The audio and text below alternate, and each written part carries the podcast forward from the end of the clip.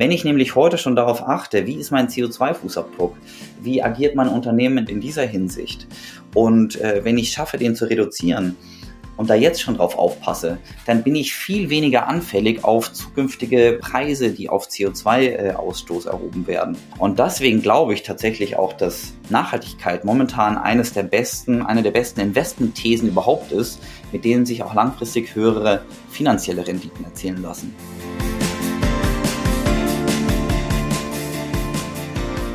Bank und Zukunft. Der Podcast für die Finanzbranche von IBM. Moin und willkommen zu einer neuen Folge Bank und Zukunft mit mir, Bettina Rose, und heute im Gespräch mit Michael Schweikert, dem Gründer von Tomorrow. Das ist eine Bank, die Nachhaltigkeit als großes Ziel gesetzt hat. Und das ist ja eins der Top-Trendthemen im Banking in diesem Jahr. So dass wir mal reinschauen wollen. Was macht sie besonders? Wie leben sie diese Nachhaltigkeit? Und beeinflussen sie damit heute auch schon andere Banken? Wir hören uns das an und vor allen Dingen, dass mehr dahinter steckt als nur eine Kreditkarte aus Holz. Los geht's! Bank und Zukunft. Herzlich willkommen im Podcast, Michael Schweikert. Ja, guten Morgen, vielen Dank für die Einladung. Ich freue mich, dass du bei uns bist. Und du musst uns gleich zu Beginn einmal erläutern, für alle die, die es noch nicht genau wissen, was ist eigentlich die Idee von Tomorrow? Was steckt hinter eurer Mission und Vision? Ja, Tomorrow ist ein nachhaltiger Banking-Anbieter. Das heißt, wir bieten ein digitales, nachhaltiges Girokonto an, sodass jeder mit seinem Geld, mit seinen Finanzen einen positiven Impact auf Gesellschaft und Umwelt haben kann. Okay, und das bedeutet im Umkehrschluss, alle anderen Banken sind Yesterday oder ähm, was ist euer größter Wettbewerb? Wo positioniert ihr euch? Ja, es kommt ein bisschen darauf an, über wen wir hier sprechen. Also da ist auf jeden Fall Yesterday mit dabei, sage ich mal, äh, oder auch The Day Before Yesterday sogar. Also wir haben uns ja Tomorrow gesagt, genannt, weil wir gesagt haben, wir wollen die Bank der Zukunft bauen, beziehungsweise eine Bank, die auch eine Zukunft ermöglicht, in der wir alle leben wollen. Und äh, das bedeutet für uns vor allem zwei Themen, digital und nachhaltig. Und ähm, ja, viele Banken, viele existierenden, viele traditionellen Banken sind gerade dabei, sich zu verändern und äh, manche bewegen sich schneller in diese Richtung, manche weniger schnell. Es gibt also da ein weites Spektrum, sage ich mal, von, von Yesterday bis Today und äh, Richtung Tomorrow, würde ich sagen. Aber ihr habt einen Slogan, der heißt, wenn Sie die Welt retten wollen, müssen Sie eine bessere Party schmeißen als die, die sie zerstören. Wie macht ihr das denn? Wieso ist eure Party besser? Also wir achten vor allem darauf, dass wir auch ein gutes Produkt haben. Wir wollen, dass die Leute auch Spaß haben, wenn sie Tomorrow nutzen, dass es nicht so dröge und langweilig ist wie teilweise bisher. Wir wollen Banking an der Stelle neu denken. Wir wollen stärker mit unseren Kunden und Kundinnen kommunizieren. Äh, wir sind ganz stark vertreten auf Social Media. Wir reden darüber, wie wollen wir denn die Welt von morgen überhaupt gestalten? Und wir sind da im Austausch mit unseren Kunden und Kundinnen. Und äh, ich glaube, das ist äh, ein wesentlicher Aspekt, der uns da anders macht, dass wir da wirklich viel stärker das äh, Thema gemeinsam bearbeiten und nicht einfach nur was abliefern. Und äh, das spiegelt sich auch äh, in der Art unseres Produkts wieder. Also wir wollen, dass es schnell geht. Bei uns kann man sich innerhalb von acht Minuten äh, ein digitales Girokonto eröffnen. Und bei uns wird auch großer Wert auf gute UX gelegt. Das heißt, es soll wirklich einfach sein, auch die äh, Banking-App zu bedienen und es soll wirklich einfach sein, die Funktion zu finden und das Ganze soll dabei auch noch gut ausschauen. Und aber ganz konkret, ihr steht für Nachhaltigkeit. Woran messt ihr die? Was bedeutet Nachhaltigkeit für euch? Also grundsätzlich haben wir Nachhaltigkeit bei uns in jedes Element des Geschäftsmodells integriert, weil wir glauben, dass man nur dann auch wirklich nachhaltig sein kann, wenn man das konsistent und transparent tut. Ähm, der wesentlichste Aspekt ist erstmal, was passiert mit den Geldern, also mit den Kundengeldern, die bei Ihnen auf dem Girokonto liegen. Und bei etablierten Banken ist das ja leider größtenteils noch so, dass damit die gestrigen Industrien wie die Kohleindustrie, die Waffenindustrie und so weiter finanziert werden. Also Industrien, die wirklich erheblichen Schaden an Umwelt und Gesellschaft verursachen. Und das wollen wir anders machen. Deswegen stellen wir sicher, dass unsere Kundengelder nur in nachhaltige Unternehmen und Projekte fließen. Nachhaltig heißt bei uns, es muss einen positiven Effekt auf die Erreichung der, der Nachhaltigkeitsziele der Vereinten Nationen haben. Darüber hinaus äh, ist Nachhaltigkeit aber bei uns noch an mehreren weiteren Stellen im Geschäftsmodell verankert. Der zweite Bereich ist das nachhaltige Investieren. Da arbeiten wir gerade an einer Lösung, die äh, zeitnah gelauncht werden soll. Hier wollen wir es unseren Kunden ermöglichen, möglichst einfach und schnell in nachhaltige Investmentprodukte zu investieren.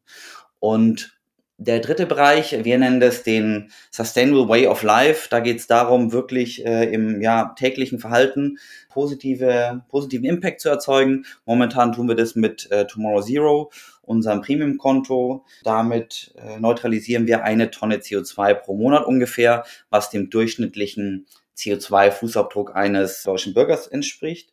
Und hier wollen wir den Bereich noch weiter ausbauen, indem wir zeigen, welchen Fußabdruck denn jede einzelne Transaktion hat und dann auch hier äh, Alternativen bieten. Also auch hier weiteres Offsetting, weiteres Neutralisieren von CO2 und aber auch Alternativen aufzeigen.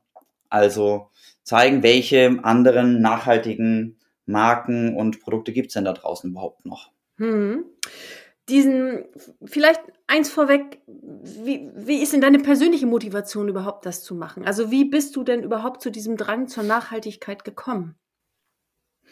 Ja, also bei mir war das auch ein Entwicklungspfad über die Laufe der Jahre. Ich habe mal als Unternehmensberater im Bereich Corporate Finance gestartet, habe dort äh, vor allem im Mittelstand beraten, ähm, habe dort viel M&A und Restrukturierung gemacht und bin dann nach Berlin gegangen, um mich selbstständig zu machen, um ein eigenes Unternehmen zu gründen und habe dann dort aber erstmal den Job eines äh, Finanzchefs in einem schnell wachsenden Internet-Startup angenommen und bin dann im Rahmen der Flüchtlingskrise zum ersten Mal dann dort so richtig in dieses Thema Nachhaltigkeit eingestiegen, beziehungsweise in das Thema erstmal viel, viel ähm, weiter gefächert, was braucht unsere Welt eigentlich? Was sind die großen Probleme? Wie kann ich helfen, diese zu lösen? Und zu der Zeit war dann erstmal ganz konkret das Thema, wie können wir die vielen Geflüchteten unterstützen, die gerade nach Deutschland gekommen sind. Viele von denen hatten äh, Schwierigkeiten, einen Job zu finden, obwohl dort viel Potenzial war, was wir immer wieder gesehen haben in Berlin. Und das war sozusagen dann mein erster Schritt. Dann bin ich dort eben äh, ausgestiegen bei dem Startup und habe eine gemeinnützige Plattform mit aufgebaut mit dem Namen Jobs for Refugees. Und äh, das war sozusagen mein erster Berührungspunkt mit diesem Thema und mit der Idee, okay, womit beschäftige ich mich eigentlich den ganzen Tag? Wofür setze ich meine Ressourcen, meine persönliche Energie ein? Und der nächste Schritt kam dann erst so richtig, als ich meine beiden Mitgründer kennengelernt habe, Inas und Jakob die sich beide gerade ähm, auch mit dem Thema Impact beschäftigt haben, die auch überlegt haben, wie können wir denn unseren Beitrag leisten, damit wir irgendwie unsere Welt zumindest ein Stückchen besser machen. Und da haben wir uns dann eben überlegt, welche Rolle Geld eigentlich in diesem ganzen System spielt. Und wir haben dann festgestellt, Geld bewegt die Welt, aber leider bewegt sie sich in die falsche Richtung. Und das war dann der Ansatzpunkt, wo wir gesagt haben, okay, äh, lass uns dort angreifen, lass uns Teil der Lösung werden und nicht mehr Teil des Problems sein. Mhm. Und ist denn das etwas, was sich jetzt in deiner ganzen Persönlichkeit, also auch in deinem Privatleben sozusagen durchgesetzt hat? Ist jetzt auch dein Alltag von diesem Gedanken an die Nachhaltigkeit geprägt? Ja, also immer mehr und mehr. Also wie gesagt, auch für mich war das ein Lernprozess. Ich musste da auch erstmal äh, mich damit beschäftigen, welchen, welche Auswirkungen hat das denn, wenn ich fliege, wenn ich Fleisch esse, wenn ich ein Auto fahre, und dementsprechend hat sich auch mein persönlicher Lebensstil äh, Schritt für Schritt immer mehr zu einem nachhaltigeren entwickelt. Mhm. Gibt es denn für Tomorrow einen definierten Targetmarkt? Also ähm, wie sieht euer idealer Kunde aus oder gibt es sowas überhaupt? Naja, also erstmal sind alle bei uns äh, herzlich willkommen und wir haben tatsächlich auch ein breites Spektrum, was zumindest das Alter anbetrifft, von ähm, 18 bis glaube 70 äh, oder, äh, oder sogar ein bisschen drüber ist äh, alles vertreten. Und äh, wir haben tatsächlich drei großen Kundensegmente. Ähm, eines, sage ich mal, zwischen 18 und 30, äh, also äh, eher der Studentenpart. Dann haben wir noch die, die Young Professionals, die vom Alter her so zwischen ja, Anfang 20 und 30 sind. Und der dritte Bereich sind dann eher, wir nennen das die Green Bourgeoisie, eher das grüne Bürgertum, sind junge äh, Familien, denen eben Nachhaltigkeit irgendwie wichtig ist. Mhm. Und ähm, das Schöne ist, ihr seid eben wirklich Überzeugungstäter. Und spürst du denn, dass von euch jetzt auch schon tatsächlich ein, ein Impact auf die Bankenlandschaft ausgeht? Ich glaube schon. Also wir werden auf jeden Fall regelmäßig eingeladen zu irgendwelchen Bankenkonferenzen und dürfen dort zumindest mal unsere Ideen vor, vortragen. Und es hat sich auch ein bisschen gewandelt im, letzten, im Laufe der letzten drei Jahre. Also ganz am Anfang ist uns schon noch starke Skepsis entgegengeschlagen. Das hat sich jetzt in den letzten, ja, vor allem 24 Monaten schon stark gewandelt. Und ich glaube, dass immer mehr großen Playern auch bewusst wird, dass die Zukunft nachhaltiger sein muss, als sie es heute ist.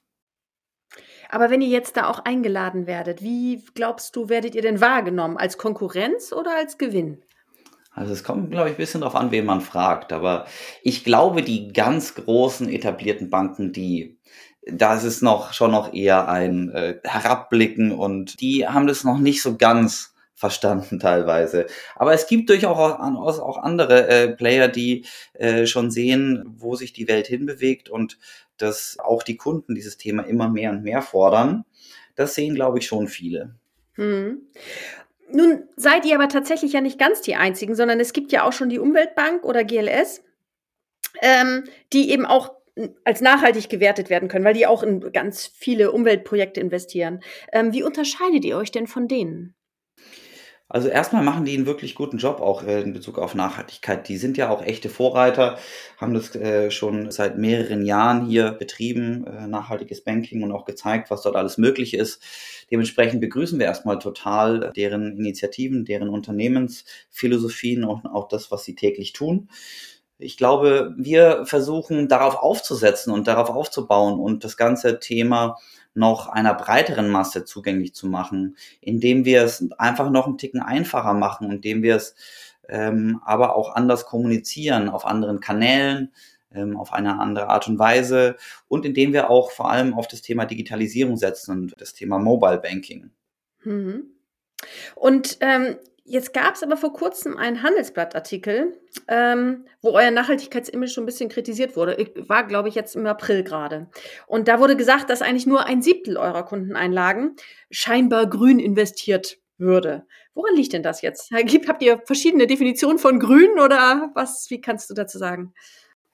Nee, genau. Also, ähm, äh, dass nur ein kleiner Teil ähm, hier explizit nachhaltig investiert ist, liegt daran, dass der andere Teil bei der Bundesbank liegt und in liquiden Mittel vorherrscht. Das heißt, es ist nicht so, dass wir nebenbei in Kohle und äh, Waffen investieren würden, sondern das ist, all diese Themen sind bei uns explizit ausgeschlossen. Wir investieren zu 100 Prozent nachhaltig, aber wir müssen natürlich liquide Mittel auch vorhalten, wie das jeder Banking-Anbieter tun muss. Und äh, der Grund, warum wir nachhaltigen Investments nicht hinterherkommen, liegt einfach an unserem starken Wachstum. Und es ist tatsächlich auch nicht das erste Mal, dass wir kritisiert wurden dafür. Es ist schon vor, ich glaube, zwei Jahren oder so gab es äh, schon mal einen Artikel, da äh, hatten wir auch äh, da ein Mismatch. Aber das ist sozusagen vor allem unserem starken Wachstum äh, geschuldet. Und das freut uns erstmal, dass so viele Leute immer mehr und mehr uns auch so starkes Vertrauen entgegenbringen, dass sie ihre Gelder bei uns auf dem Girokonto hinterlegen. Und genau, das führt einfach zu dem Mismatch. Äh, wir kommen an der Stelle gerade nicht hinterher, die entsprechend äh, nachhaltigen Anlagen zu finden. Das werden wir aber Schritt für Schritt nachziehen und auch hier immer professionellere äh, Strukturen aufbauen, so dass wir da in Zukunft dieses Problem irgendwann komplett beiseite legen können. Ist denn der Preis für die Nachhaltigkeit auch eine kleinere Rendite, als man sie jetzt beispielsweise bei klassischen ETFs erreichen könnte? Auf gar keinen Fall. Also das äh, haben inzwischen auch äh, mehrere Studien gezeigt, dass nachhaltiges Anlegen, äh, also wenn man jetzt wirklich spricht, davon spricht, man legt das Geld an, man investiert das Geld und überlegt dann, welche Rendite ähm, kommt dann dabei heraus. Da sieht man wirklich, dass nachhaltige Investments im Gegenteil eigentlich den Markt sogar geschlagen haben in den letzten Jahren. Und aus meiner Sicht ist auch total logisch, weil Nachhaltige Unternehmen zeichnen sich ja vor allem äh, durch langfristige gute Strategien aus. Sie zeichnen sich dadurch aus, dass sie besser mit ihren Mitarbeitern umgehen, dass sie Rücksicht auf Umwelt und Gesellschaft nehmen und dass sie dementsprechend aber auch da eher im Einklang mit der zukünftigen Regulatorik liegen. Und das quasi Nachhaltigkeit äh, ist eigentlich vor allem auch ein sehr, sehr starkes Risikomanagement. Wenn ich nämlich heute schon darauf achte, wie ist mein CO2-Fußabdruck, wie agiert mein Unternehmen in dieser Hinsicht und äh, wenn ich schaffe, den zu reduzieren und da jetzt schon drauf aufpasse, dann bin ich viel weniger anfällig auf zukünftige Preise, die auf CO2-Ausstoß erhoben werden. Und das Gleiche gilt in ganz vielen anderen Bereichen. Das ist einfach nur das Einfachste, an dem man es dann festmachen kann. Und deswegen glaube ich tatsächlich auch, dass Nachhaltigkeit momentan eines der besten, eine der besten Investmentthesen überhaupt ist, mit denen sich auch langfristig höhere finanzielle Renditen erzielen lassen. Hm. Hilft euch äh, so aktuelle Geschichten wie jetzt zum Beispiel die Seaspiracy-Dokumentation, die gab es bei Netflix. Äh, also für die, die es nicht gesehen haben, wo es eben auch um die Nachhaltigkeit der Meere ging und ähm, die Überfischung. Solche, die eben da viel medienwirksam etwas bringen. Spürt ihr das, dass das direkt zu neuen Kunden auch führt bei euch? Also in der Regel ist es so, äh, dass ganz viele Dinge selbst auch wenn äh, große PR über Tomorrow oder sowas passiert, dass es nicht direkt zu einem Ausschlag führt, sondern äh, das ist ein allgemeiner äh, Effekt, der dann vor allem zu höherem Bewusstsein insgesamt in der Bevölkerung führt. Also ich würde sagen, wir sehen jetzt da keinen direkten Ausschlag, aber wir sehen, dass dadurch einfach auch immer mehr dieses Thema in die Allgemeinheit getragen wird und immer mehr Leute sich Gedanken darüber machen, ist es denn so sinnvoll, wie wir heute wirtschaften, so sinnvoll, wie wir heute Fisch konsumieren? Und ich glaube, das ist ein wichtiges Thema, was, äh, was man anstoßen muss. Ich glaube, man muss schon auch ein bisschen aufpassen. Manche Themen werden dann auch sehr plakativ äh, vorangetrieben oder auch ein bisschen übertrieben. Aber grundsätzlich ist erstmal wichtig, dass darüber nachgedacht wird. Mhm. Eine tatsächlich eurer markenwirksamsten Ideen war ja bestimmt auch die Einfahrt dieser, Einführung dieser hölzernen Visa-Karte ähm, im Rahmen von Tomorrow, Tomorrow Zero. Hast du vorhin schon mal angesprochen. Sag doch noch mal kurz, was verbirgt sich hinter dem Konzept und äh, wie nachhaltig ist die hölzerne Karte? Ja, was verbirgt sich hinter dem Konzept? Also wir wollten, äh, wie schon vorhin eingangs äh, angesprochen, vor allem ein richtig cooles Produkt auch anbieten. Und das bedeutet eben auch eine coole Karte, die sich ein bisschen abhebt von dem Rest. Und da war es irgendwie naheliegend, dass wir als Tomorrow, als nachhaltiger Banking-Anbieter eine hölzerne Karte auf den Markt bringen, die eben als erste Karte hier nicht auf die klassischen äh, Stoffe wie Kunststoff oder eben auch Metall setzt. Und wie nachhaltig ist sie? Also erstmal äh, besteht die im Wesentlichen aus Holz und eben nicht aus Kunststoff, was schon mal wichtig ist, weil das ist ein regenerativer äh, Stoff ist. Ähm, und an der Stelle kann ich auch die, die Menschen beruhigen. Ich glaube, ein Baum reicht für mehrere hunderttausend Karten und dementsprechend ist es auch nicht so, dass wir dafür jetzt äh, hier den ganzen Amazonas äh, abholzen müssen, um äh, eine nachhaltige äh, Bankkarte und eine, eine äh, Holzkarte anbieten zu können. Euer Kooperationspartner an der Stelle ist, wie eben schon gesagt, Visa. Wie war denn das? Seid ihr auf die zugegangen oder die auf euch? Oder waren die auch erstmal ungläubig vielleicht? Oder wer hatte die Entwicklung da von dieser hölzernen Karte vorangetrieben? Also ich glaube, das war tatsächlich eine der ersten Sachen, die wir äh, angestoßen haben, direkt nach unserer Gründung schon. Da hatten wir schon äh, nachgefragt, welche Alternativen gibt's denn hier? Äh, erste Ideen gingen auch in recycelbares Kunststoff, aber auch Richtung Holz. Und erstmal ist uns an der Stelle von Visa, aber auch von den, vor allem von den etablierten Kartenherstellern, die Info entgegengetragen worden, dass das geht alles nicht.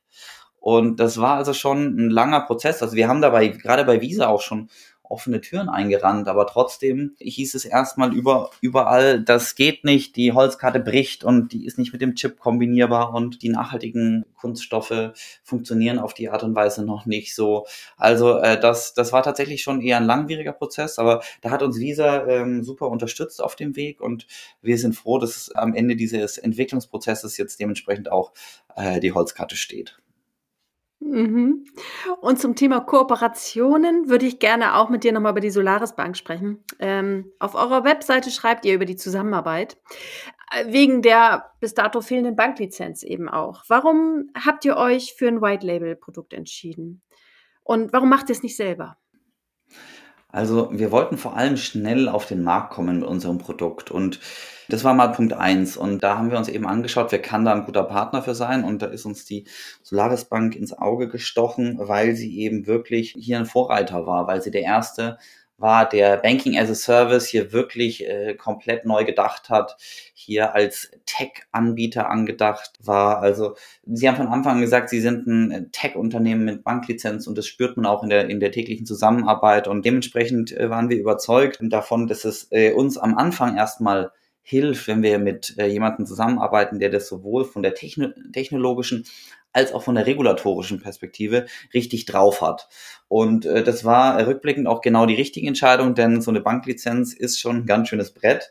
Da muss man erstmal äh, richtig Millionen in die Hand nehmen und ganz viele äh, Leute einstellen, die sich mit rechtlichen Themen auseinandersetzen und regulatorischen. Und dann äh, ist es eben auch schwieriger, den Fokus auf die Kunden zu bewahren. Und das war von uns, für uns von Anfang an super wichtig, dass wir gesagt haben, okay, wir wollen uns auf die Lösung von Kundenproblemen konzentrieren. Das heißt, wir wollen es schaffen, dass die Kunden ein leicht zu bedienendes, nachhaltiges, digitales Banking-Angebot bekommen und äh, dass wir uns nicht sozusagen mit Lizenzthemen auseinandersetzen müssen. Und das war Punkt eins und äh, Punkt zwei ist aber auch, äh, wir haben uns angeschaut, wo entwickelt sich die Branche hin? Wie sieht die Zukunft aus? Und Banking as a Service hilft an der Stelle, diese, diese Industrie zu modernisieren und ähm, auch neu zu denken. Also mehr äh, mit dem Plattformansatz heranzugehen und mehr zu sagen, okay, welche Infrastruktur brauche ich wirklich selber und welche kann ich aber vielleicht auch outsourcen. Und wir vergleichen es auch gerne äh, mit der Entwicklung im, im Web, äh, wo früher jeder äh, Webhosting selbst betrieben hat. Heute das äh, aber vor allem von großen Playern wie AWS oder auch den äh, ähnlichen äh, Varianten von Google oder Microsoft übernommen wird. Und wir glauben, dass äh, die Bankingbranche hier in eine ähnliche Richtung geht. Mhm sind wir äh, auch von IBM-Seite komplett dabei. Aber wir würden gerne mit dir als nächstes jetzt nochmal zu einer Schnellfragerunde kommen, um dich nochmal persönlich besser zu beleuchten. Du darfst ganz gerne ganz kurz antworten, kannst es aber ausführlich tun, wie es dir in den Sinn kommt. Okay. Okay, es geht los. Tesla oder Tofu? Also ich würde sagen, ich habe in Tesla investiert, weil ich an die Zukunft des Modells denke, weil ich äh, glaube, weil ich auch davon überzeugt bin, dass es wichtig ist, dass es da einen Player gibt, äh, der vorangeht. Insofern ähm, oute ich mich hier auch als äh, Tesla-Fan. Früh oder spät? Also ich fange gerne äh, ein bisschen später an zu arbeiten, von daher würde ich sagen letzteres. Hafengeburtstag in Hamburg oder Berg in Erlangen? Also auf den Berg in Erlangen äh, lasse ich nichts kommen. Da, das sind meine Wurzeln. Ähm, das ist der Moment jedes Jahr, wo ich zurückfahre nach Erlangen. Von daher, äh, das, äh, das äh, sticht an der Stelle auch. Welche Game Show könntest du gewinnen? Wer wird Millionär oder das perfekte Dinner? Ah, ich koche zwar schon gerne, aber ich befürchte trotzdem, da sind meine Chancen eher gering. Insofern würde ich hier eher auf Wer wird Millionär setzen. Lieber kein Auto oder kein Eigenheim? Ich habe kein Auto, von daher ist die Frage relativ einfach. Äh, Auto brauche ich nicht. Dein Google-Suchverlauf preisgeben oder nie mehr Google benutzen? Uh, das ist natürlich schon sehr äh, privat. Also ich glaube, das könnte ich nicht machen, den, äh, den, den Preis geben. ähm, Buch oder Podcast? Mache ich beides gerne, aber ich habe schon immer sehr, sehr viel gelesen und deswegen auch hier äh, Buch. Ähm, Nochmal in deiner Kindheit, Streber oder Klassenclown? Ich würde sagen, weder noch. Und heute, auf welches Luxusgut würdest du nicht verzichten wollen?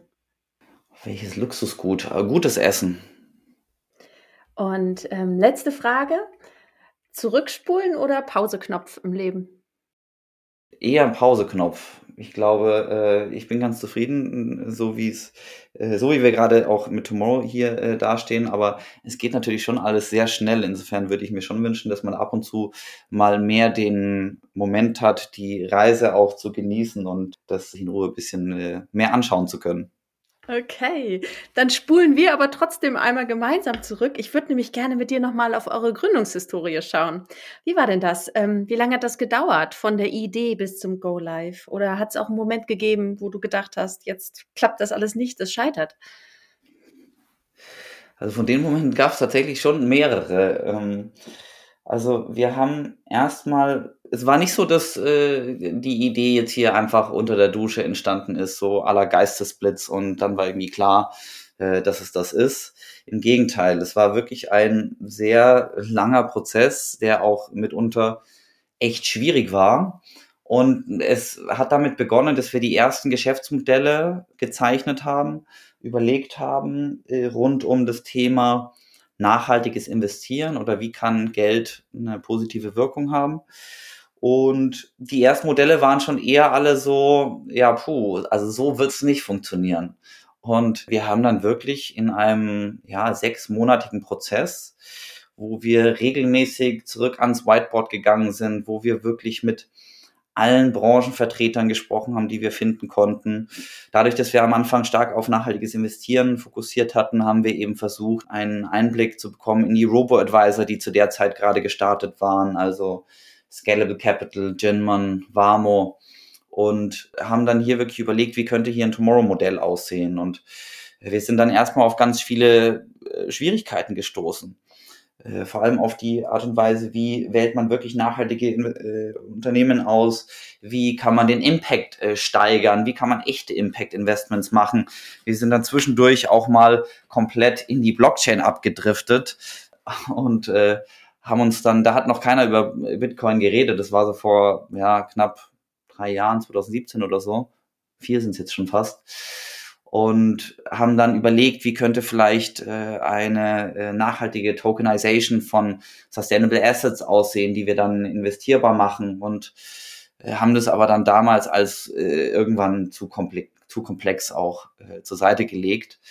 Und dementsprechend war es wirklich ein schwieriger Prozess. Es gab auch das eine oder andere lange Meeting, weil du gerade gefragt hast, äh, gab es mal den Moment äh, des, des etwaigen Scheiterns also es gab schon da äh, ordentlich Frustmomente, wo wir auch gesagt haben, verdammt, okay, jetzt haben wir wieder einen Weg gefunden, wie es nicht funktioniert. Und ich kann mich schon auch an ein sehr langes Meeting erinnern, da in unserem Coworking Space, wo wir damals noch zu dritt diskutiert haben, wo, ich glaube, das Meeting ging 16 Stunden oder sowas, von 8 Uhr morgens bis äh, in die Nacht hinein und mit einem unserer Business Angel, wo wir äh, am Ende zwischen nachhaltigen Investieren und nachhaltigen Banking hin und her überlegt haben. Und ich glaube, die Entscheidung haben wir dann erst am nächsten Tag getroffen. Und das war dann auch das Ergebnis, mit dem wir dann an unsere Investoren herangetreten sind, wo wir gesagt haben, okay, Leute, ihr habt uns zwar schon zugesagt, dass ihr investiert und der Notartermin soll auch schon nächste Woche sein, aber wir haben festgestellt, dass das Thema eine nachhaltige Investmentplattform als erstes äh, damit zu starten nicht der beste Weg ist, sondern wir würden gerne ein digitales, nachhaltiges Girokonto an den Markt bringen und das Thema nachhaltiges Investieren erst später hinzufügen. Und ja, äh, genau, vielleicht noch ganz kurz, um das zu Ende zu bringen. Und die haben uns dann zum Glück weiter unterstützt und die Finanzierungsrunde konnte dann wie geplant stattfinden. Ich wollte aber nur noch mal nachhaken, aber noch einen Schritt vorher. Wie bist du denn überhaupt auf die Idee gekommen, jetzt Banking zu machen? Du hast ja vor Tomorrow Gründungsideen gehabt wie Speiseeis mit flüssigem Stickstoff oder Müsliriegel aus Insekten. Also was hat dich jetzt überhaupt ins Banking gebracht? Ja, das äh, war tatsächlich aus dem Austausch mit Inas äh, heraus, einer meiner beiden Mitgründer. Ich wollte damals was Neues machen, wollte nach Jobs for Refugees nochmal was anderes gründen, for Purpose, aber auch for Profit, weil äh, ich was machen wollte, was wirklich auch ein finanziell tragfähiges Geschäftsmodell hat. Und da habe ich dann eben in meinem Netzwerk mich umgehört, ähm, ob es da potenzielle neue Mitstreiter gibt. Und Inas äh, hatte parallel genau den gleichen Gedanken. Er war auch auf der Suche nach einem neuen und, äh, Geschäftsmodell, nach einer neuen Gründung. Und ihm war eben zu dem Zeitpunkt aufgefallen, dass wenn man nachhaltig investieren möchte, dass es gar nicht so einfach ist. Und das war sozusagen der erste Gedankenimpuls, der uns auf diese Reise gebracht hat. Und Du hast auf LinkedIn potenziellen Gründern drei oder vier Fragen mit auf den Weg gegeben. Löse ich ein Problem? Gibt es am Markt eine vergleichbare Lösung? Und ist der Targetmarkt groß genug? Oder beziehungsweise lässt sich die Lösung eben monetarisieren? Hast du dir selber genau diese Fragen damals beim Gründen auch gestellt? Also so, dass sie vielleicht auch mit mehr als nur einem Ja beantwortet werden können? Also ja, mit Sicherheit, wobei mir damals noch nicht so klar war, dass das die drei entscheidenden Fragen sind. Also ich habe mich im Laufe der letzten Jahre viel mit Gründungen und Geschäftsmodellen beschäftigt und wurde eben auch immer wieder gefragt von äh, jungen äh, Gründern und Gründerinnen, die äh, gerade an der Ausarbeitung eines neuen Modells waren oder einer neuen Idee. Und dabei ist mir immer klar geworden, immer mehr klar geworden, dass man es auf diese wenigen Punkte herunterbrechen kann. Und das war sozusagen auch Teil meines Lernprozesses. Äh, und das ist dann eher das Ergebnis, als dass ich jetzt damals bei der Gründung von Tomorrow mit diesen drei klaren Fragen gestartet bin. Würdest du heute noch in ein Angestelltenverhältnis zurückkehren? Eher schwierig. Also gerade kann ich es mir nicht so wirklich vorstellen, denn das Thema Gründung ist schon aus meiner Sicht was ja Besonderes, was äh, auch mir großen Spaß bereitet, weil es einfach einen unheimlich großen Freigrad mit sich bringt, äh, Freiheitsgrad mit sich bringt, weil man hier wirklich ganz stark gestalten kann, ganz stark äh, strategisch äh, arbeiten kann und aber auch wirklich mit einem Team zusammen hier wirklich Großes bewegen kann. Mhm. Jetzt hast du selber gesagt, du hast auch einen Nicht-Banking-Background. Ähm, der Jakob Bernd kommt auch nicht aus dem Banking. Hm, wie weit hilft euch dieser Blick von außen, auch heute noch, dass ihr eben nicht nur Banker seid? Ich glaube, der hilft schon. Also weil dadurch können wir immer äh, mehr oder äh, immer noch vor allem auf die Kundenprobleme fokussieren und denken nicht in klassischen Banking-Lösungen, sondern denken eher, welche Lösungen brauchen unsere Kunden und dann überlegen wir im zweiten Schritt, ähm, wie ist der beste Ansatz dafür und wir brauchen dafür natürlich auch Berater oder auch die Solaris Bank als Partner, um dann die Lösungen zu entwickeln und zu finden. Aber ich glaube, es hilft uns tatsächlich. Mhm. Jetzt hast du vorhin schon mal ähm, erwähnt, dass du auch Co-Founder von Jobs for Refugees bist. Ähm, das, wie kann, gibt es da heute noch Synergien? Also profitiert das eine Unternehmen vom anderen? Nicht wirklich. Also das ist einfach ein komplett anderer Bereich und äh, ich war jetzt schon immer wieder noch im Austausch mit denen, diese, die das heute äh, führen. Aber äh, man kann jetzt nicht so sagen, dass wir gegenseitig voneinander profitieren.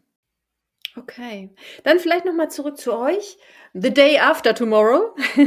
Wie schaut die Produktpalette von euch vielleicht auch in 2023 aus? Also wollt ihr noch weitere Dinge anbieten, die ihr heute noch nicht anbietet? Oder habt ihr noch neue Partner, mit denen ihr kooperieren wollt? Kannst du schon was verraten? Ja, also wir haben auf jeden Fall ganz viel vor. So viel steht fest. Ja, als nächstes steht auf jeden Fall vor allem äh, der Bereich nachhaltiges Investieren ganz groß auf der Agenda. Das wollen wir dieses Jahr noch an den Markt bringen und wir glauben eben, dass das wirklich äh, ein Punkt ist, nachdem viele gerade suchen, einfach und wirklich nachhaltig investieren. Hier ist es ja tatsächlich so, dass auch die Branche äh, hier inzwischen nachgezogen hat und immer mehr nachhaltige Fonds produziert. Aber leider ist es so, das Thema Greenwashing äh, erhält auch hier immer mehr und mehr Einzug. Und das bedeutet, dass auf ganz vielen Fonds, wo Nachhaltigkeit draufsteht, nicht Nachhaltigkeit drin ist. Das heißt, man muss da, und die zeigen es dann auch nicht. Das heißt, die sind dann auch in der Regel so intransparent, dass man da erstmal überhaupt finden muss oder erstmal suchen muss, um herauszufinden, welche Unternehmen denn da überhaupt drinstecken. Und diesen Knoten wollen wir lösen, indem wir wirklich im Einklang mit der Marke Tomorrow auch. Ich meine, alle Kunden wissen, dass das, was wir tun, immer zu 100 Prozent nachhaltig und aber auch zu 100 Prozent transparent ist. Das heißt, wir werden äh, zwei nachhaltige Fonds launchen und wir werden es auch ganz transparent darstellen, welche Unternehmen da drin sind. Und ähm, darüber hinaus äh, wollen wir im nächsten Schritt vor allem Tomorrow auch international zugänglich machen. Das heißt, äh, wir wollen Tomorrow nicht nur in Deutschland anbieten, sondern im nächsten Schritt vor allem in äh, ganz Europa. Und ich sage mal, der dritte Aspekt, das ist sozusagen entlang unserer drei strategischen Felder, Banking, Investing und Sustainable Way of Life, wollen wir dann diese drei Felder äh, immer weiter ausbauen. Ein wichtiges Thema dabei ist ja auch die ähm, Aufklärung der Kunden im Umgang mit Finanzen. Ihr löst das im Moment über euer Tomorrow Magazin das sicherlich einiges darstellt, also eure Mission eben auch oder wie unter, euer Unternehmen genau nämlich fortschreitet. Könntest du dir auch vorstellen, dass ihr in größeren Städten, vielleicht wie Hamburg oder, oder Berlin, auch eine Filiale aufmacht? Also wir hatten, ich hatte unlängst einen Podcast mit dem Dr. Weimann, der hat gesagt, Banking, Erlebniscenter, die braucht man, damit die Kunden das spüren können. Wie ist das bei euch? Also da steht jetzt nichts konkret in der Planung, aber sagt niemals nie. Also äh, Apple hat mit Flagships äh, Stores auch gezeigt, dass ähm, es auch tatsächlich spannend sein kann, wenn man irgendwo eine physische Präsenz hat. Ich glaube, erstmal ist es aber wichtig, dass man versteht, dass ein Banking ohne Filiale nicht jetzt ein Banking sein muss, was weit vom Kunden weg ist. Im Gegenteil, ich glaube äh, tatsächlich, dass ähm, digitales Banking über das Smartphone erstmal äh, eine deutlich größere Nähe äh, ermöglicht. Weil man hat die Bank ja quasi sozusagen in der, in der Hosentasche als Kunde und näher geht dann nicht mehr. Und auf der anderen Seite hat man natürlich über das digitale Angebot auch die Möglichkeit, den Kunden viel stärker individuell das anzubieten, was die gerade benötigen. Und dementsprechend glaube ich, dass Nähe zum Kunden tatsächlich über das äh, digitale Angebot in vielen Situationen deutlich besser möglich ist als jetzt über eine Filiale. Aber wie schon gerade auch gesagt, für eine Marke, für eine gewisse Strahlkraft äh, kann eine physische Filiale schon auch eine Option sein. Mhm. Eure Banking-Plattform hat heute über 55.000 Kunden. Hier sind die Zahlen auch schon wieder überholt, zum Glück, denn wir wachsen schnell. Äh, aktuell stehen wir bei knapp über 65.000 Kunden. Oh, wow. Okay. Ähm, aber gibt es aus deiner Sicht nicht auch ein Spannungsfeld zwischen Gemeinnützigkeit und irgendwie Rendite verdienen? Also beißt sich das auch irgendwo? Ich glaube nicht. Also ich glaube, es ist wichtig, dass wir in Zukunft immer mehr Lösungen schaffen, bei denen die beiden Themen im Einklang sind, beziehungsweise bei denen alle drei Themen im Einklang sind. Und zwar äh, gibt es das Konzept der Triple Bottom Line, People, Planet, Profit. Und da geht es eben darum, dass es wichtig ist, dass man diese drei Punkte in Einklang bringen äh, muss, um auf Dauer ein tragfähiges Geschäftsmodell zu haben was eben so auch finanziell äh, tragfähig ist, was auch finanziell nachhaltig ist. Und dementsprechend glaube ich, dass es kein Widerspruch ist. Ich glaube, es ist wichtig, dass man sozusagen nichts macht, was jetzt Schaden an Umwelt oder Gesellschaft verursacht. Aber ich glaube nicht, dass es ein äh, Ausschlusskriterium ist. Mhm. Eine Headline bei euch lautet Tomorrow, die Bank, die auch Pullis verkauft. Ähm, und in der Tat, für die, die es nicht wissen, man kann also tatsächlich ein Hoodie mit eurem Werbeslogan auf der Brust ähm, kaufen. Warum seid ihr überzeugt davon, dass Kunden das gerne machen wollen? Oder ist das tatsächlich ein Geschäftszweig auch für euch oder ist das mehr ein Marketing-Gag? Also erstmal haben uns äh, vor allem die Kunden danach gefragt und haben gesagt, hey, es gibt doch äh, diverse Merch-Materialien, die gab es bei uns bisher nur, äh, wenn man drei erfolgreiche Referrals gemacht hat, gab es einen äh, Pulli als Geschenk frei Haus. Und nachdem wir aber so viele äh, Anfragen dazu bekommen haben, haben wir gedacht, wir machen da mal ein kleines Mini-Projekt bei uns im Unternehmen. Und da ja, sind wir zum Glück eben als Startup gut aufgestellt und haben dann eine Mini-Taskforce erstellt, die dann einfach auf dem ganz kurzen Dienstweg einen Shopify äh, Online-Shop erstellt hat, der ja innerhalb von wenigen Tagen dann live gehen konnte. Die Logistik übernimmt auch jemand anders für uns.